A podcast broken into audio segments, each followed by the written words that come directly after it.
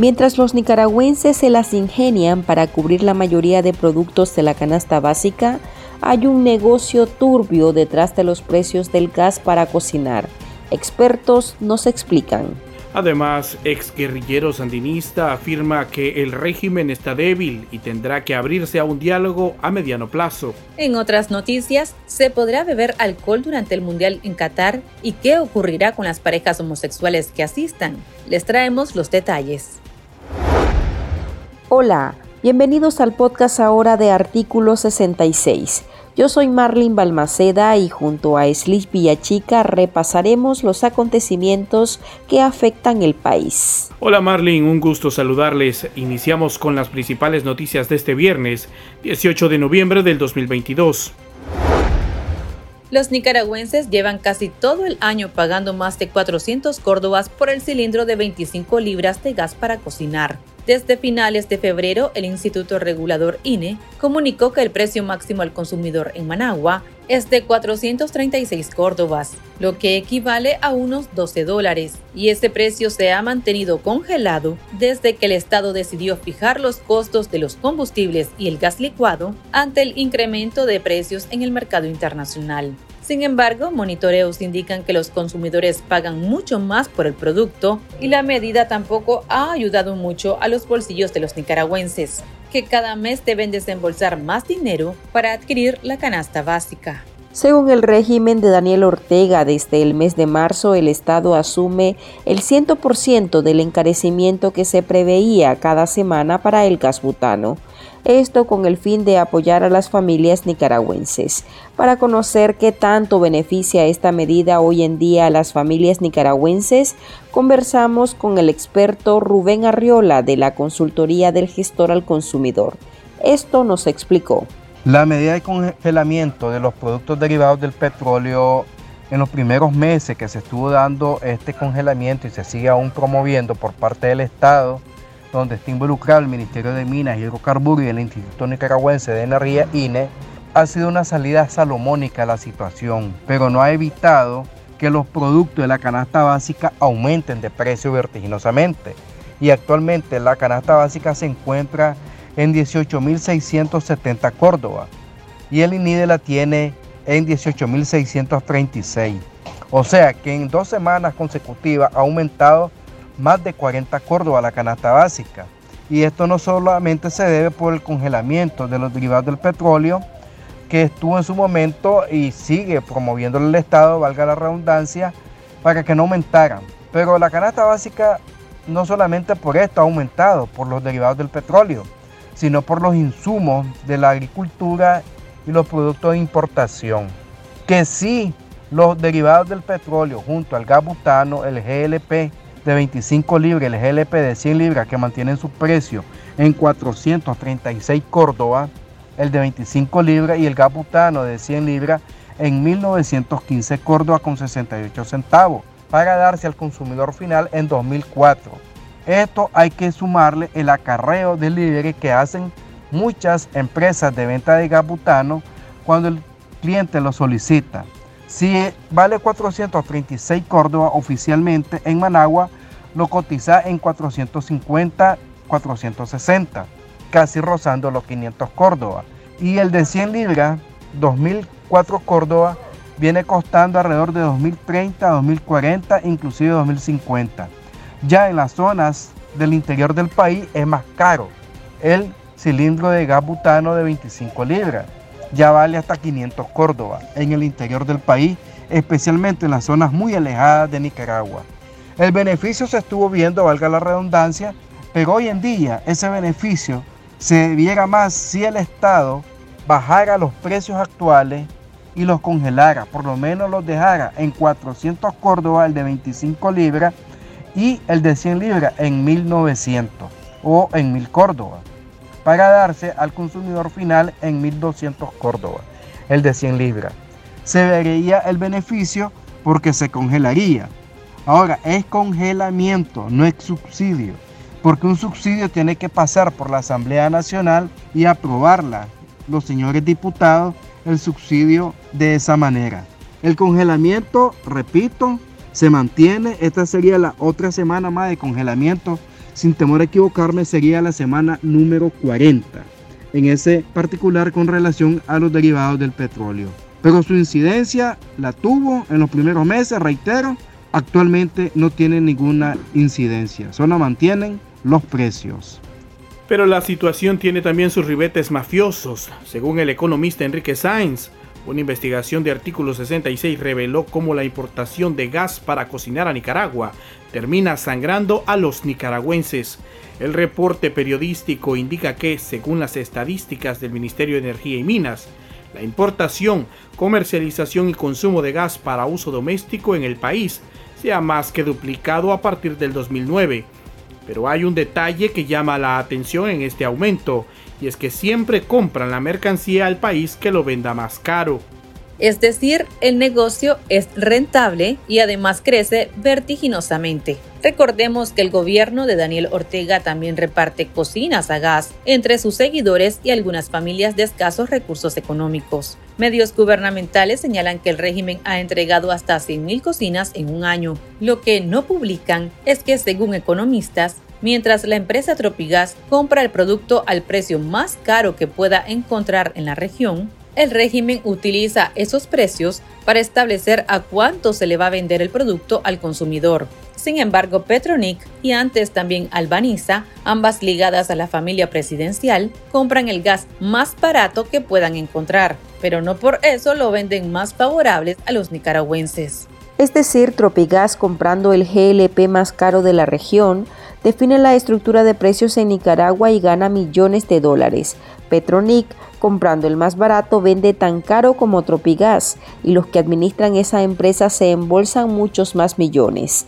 Para el economista y exdiputado Enrique Sáenz, todo negocio que se vea turbio, como el caso de las importaciones de gas licuado, es producto de un Estado mafioso. Para el experto, es una madeja enredada partiendo de que no se sabe a ciencia cierta quienes participan en ese negocio que a todas luces es controlado y rentabilizado por un contubernio entre el poder político y los cofrades económicos. Sáenz señala que entre las respuestas pueden estar los llamados precios de transferencia, que consiste en que dos empresas acuerdan intencionalmente los precios de compra y venta para repartirse ganancias de manera tramposa y otra posible explicación es el lavado de activos o el trasiego de capitales de forma ilícita, que podría estarse dando mediante la subfacturación o sobrefacturación de exportaciones e importaciones.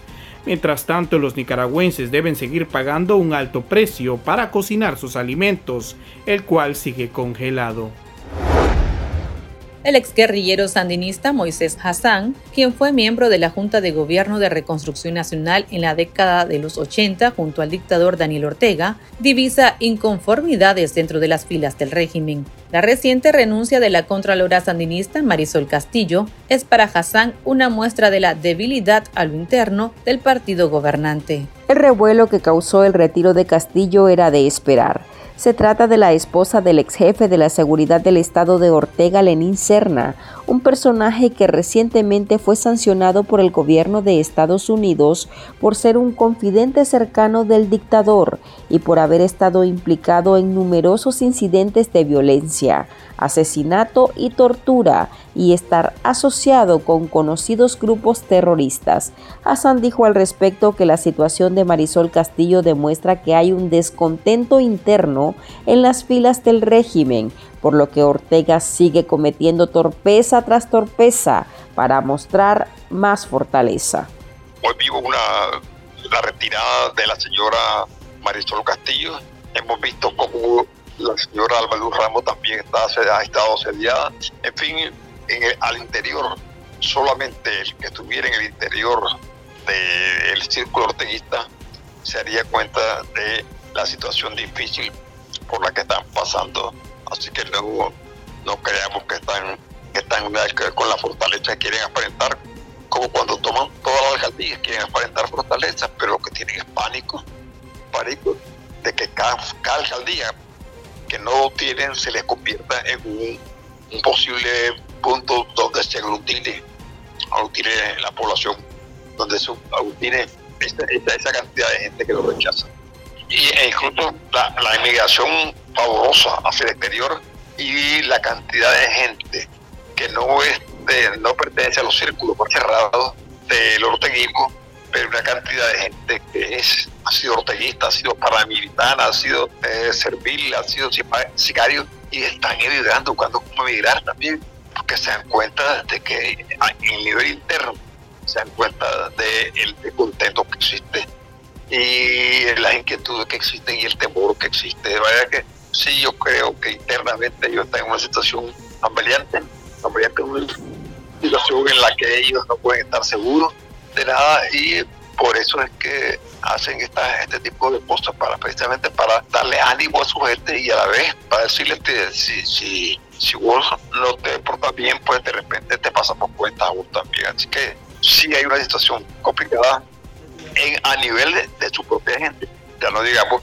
a nivel de la población y a nivel de la comunidad internacional y por eso es que hacen tanto, tanto, tantas cosas que parecieran estúpidas pero que no las harían si estuvieran en la situación en la que están. Si, estuvieran fuertes, no tendrían que andar haciendo tonterías como, como las que hacen. De no impedir a un cura que entre.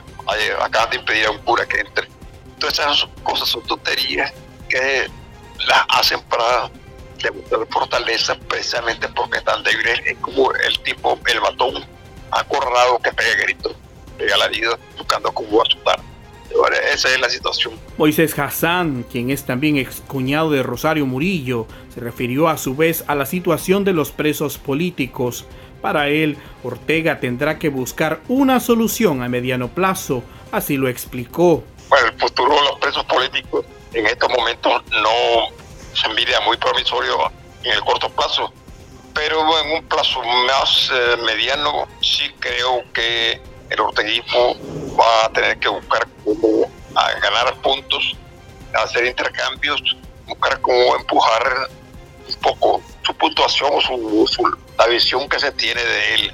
De manera que sí, yo creo que en el mediano plazo, tal vez un poco después de, Navidades o un poco antes de Navidades, pero sí creo que va a tener que suceder la situación de Ortega. No es una situación muy agradable para él. De manera que sí, yo tengo la esperanza, la fe de que va a haber una, un futuro mejor y no va a ser tan largo. Él va a estar buscando cómo entrar a la cuestión del diálogo y hay quienes están dispuestos a dialogar De manera que va a ser como una concesión, un intercambio para buscar cómo entablar ese diálogo que él ha estado buscando desde hace rato, aunque no lo aparenta, no lo dejen ver claramente, pero sí él busca solución dialogada que le permita una salida como la de 90 que le permitió a él quitarse encima la dirección del frente y quedar él como el único poder eh, sometiendo a la señora a través de su hija y a través del izquierdo.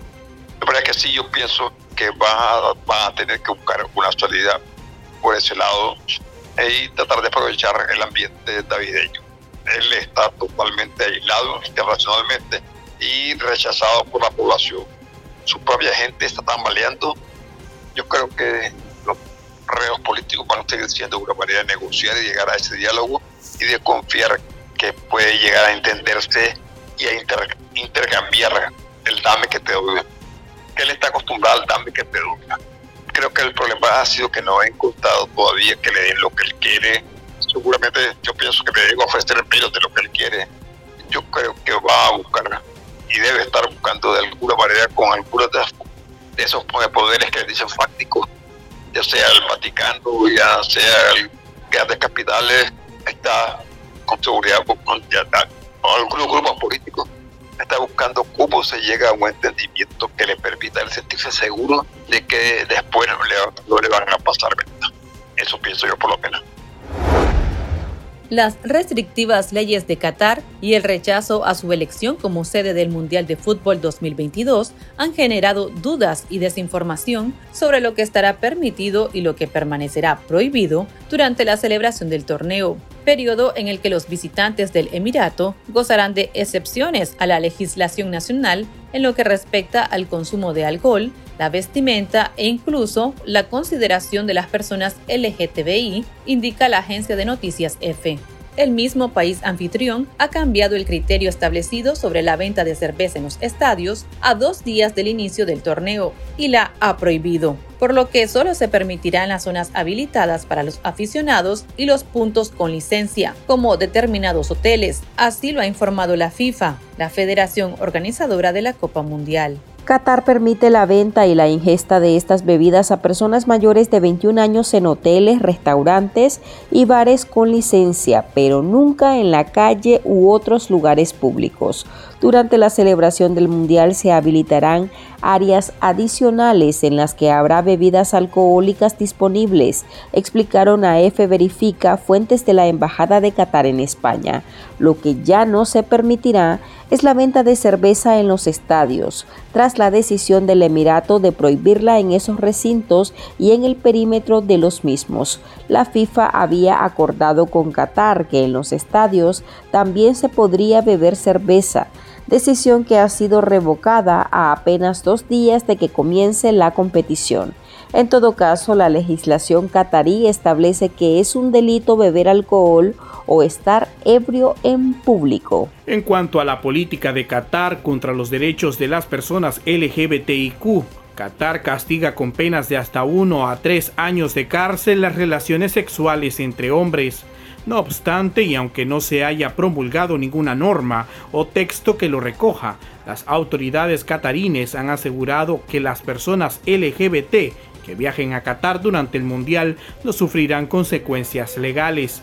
Igualmente, lucir la bandera del arco iris estará permitido en los estadios donde se disputen los encuentros, según confirmaron tanto la FIFA como la organización catarí del Mundial.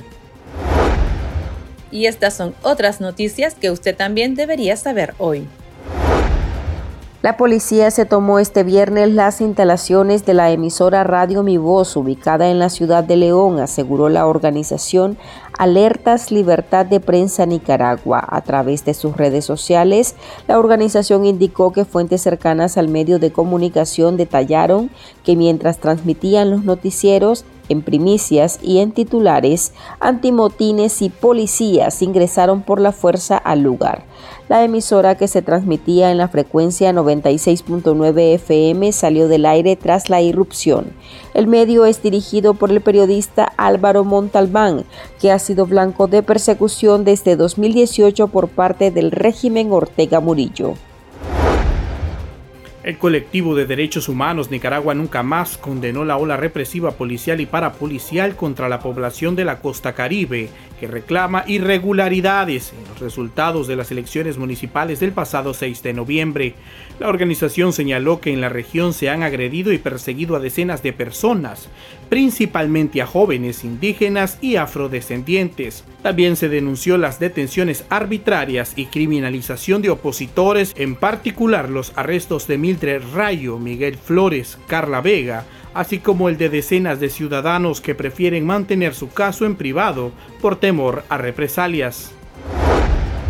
La Oficina del Alto Comisionado de las Naciones Unidas para los Derechos Humanos señaló que las recientes votaciones municipales en Nicaragua fueron antidemocráticas y ha consolidado la tendencia vista desde 2012, cuando el régimen inició el control progresivo de las administraciones locales. En un informe titulado Crisis en Nicaragua, elecciones municipales y violación de derechos civiles y políticos, el organismo detalla las irregularidades que se efectuaron antes, durante y después de la jornada electoral.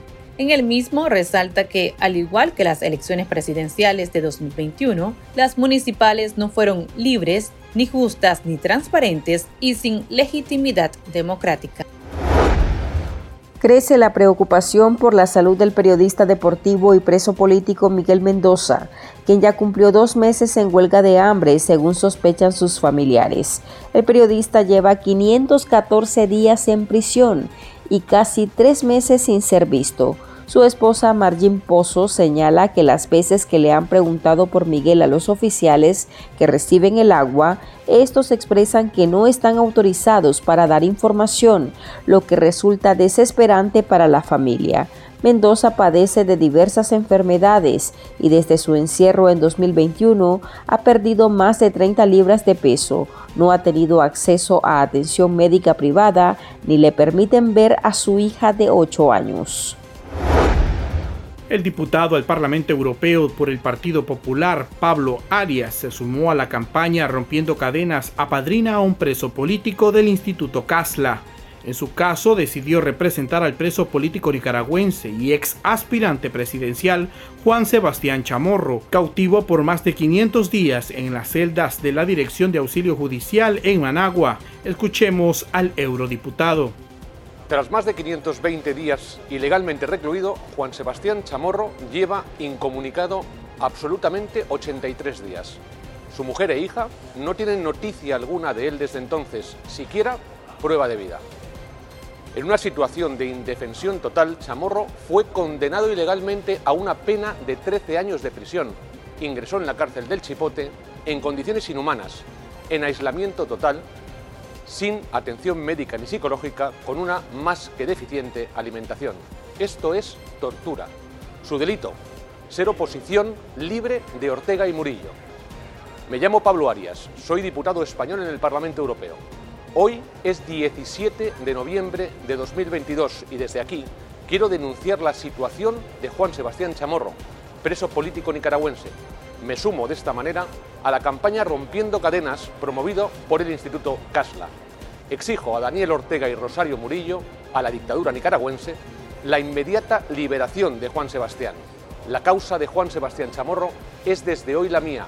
No voy a parar de dar a conocer su situación y de exigir su inmediata liberación y su seguridad hasta que éstas sean una realidad.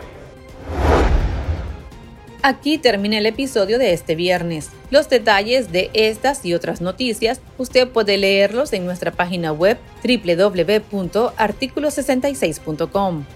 También pueden suscribirse a nuestro podcast y seguirnos en las redes sociales como Artículo 66 y en Twitter arroba Artículo 66 Nica. Hasta la próxima.